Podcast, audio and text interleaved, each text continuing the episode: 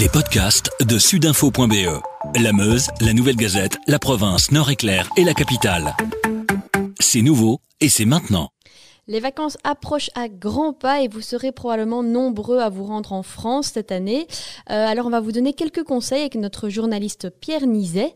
Ce week-end, est-ce que ça va être le rush vers la France? Eh ben, Je suis un peu étonné parce que j'en ai parlé avec euh, Jan van Bellingen de Touring et qui a expliqué que il fallait pas s'attendre à un grand rush ce week-end parce que il y a plusieurs raisons en fait. Il a expliqué que la plupart des Belges ne seront pas complètement vaccinés à 100%, donc ils ont préféré euh, postposer les vacances euh, vers la fin du mois de juillet début août.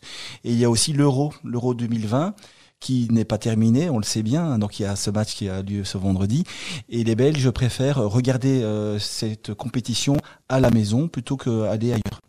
Malgré tout, si on se rend en France, est-ce qu'on peut s'attendre à des contrôles policiers aux frontières? Justement, c'est la question que j'ai posée et euh, au consulat général de France, mais aussi à Touring et, ils disent bon, ils disent que apparemment il n'y aura pas de mesures euh, renforcées. Donc ça veut dire qu'on ne doit pas s'attendre paraît-il à de gros contrôles aux frontières. Mais on sait qu'il y en a déjà eu surtout du côté français. Donc peut-être méfiance. Donc il y a peut-être des conseils à donner aux gens qui partiraient euh, ce vendredi soir ou ce samedi et justement, quels sont les conseils que l'on peut donner Mais d'abord, il y a peut-être intérêt à, bien euh, actionner euh, donc euh, par exemple oui si vous l'avez ou bien ou bien une autre une autre application. Donc il y a peut-être intérêt à faire ça. Mais quand vous êtes sur le 19 par exemple du, côté, de Mons, il y a moyen de sortir un peu avant le post contrôle d'Anzy, donc de prendre plutôt la direction de, Maubeuge en passant par Mons.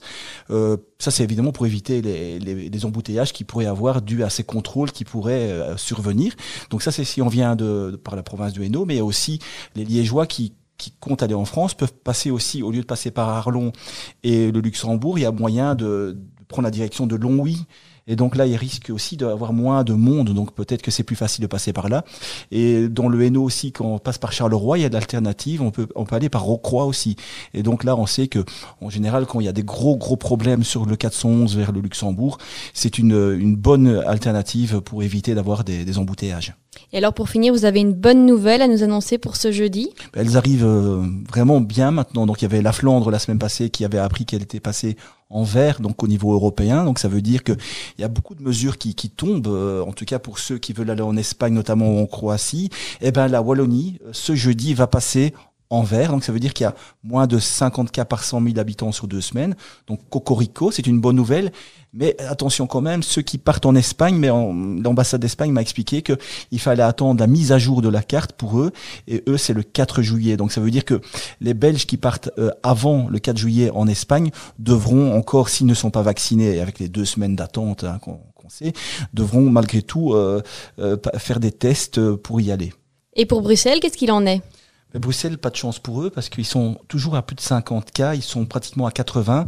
Donc on peut quand même croiser les doigts pour eux. Euh, d'ici pour moi la mi-juillet, ça devrait euh, être sous les 50 et ils pourront alors avoir plus de liberté dans certains pays.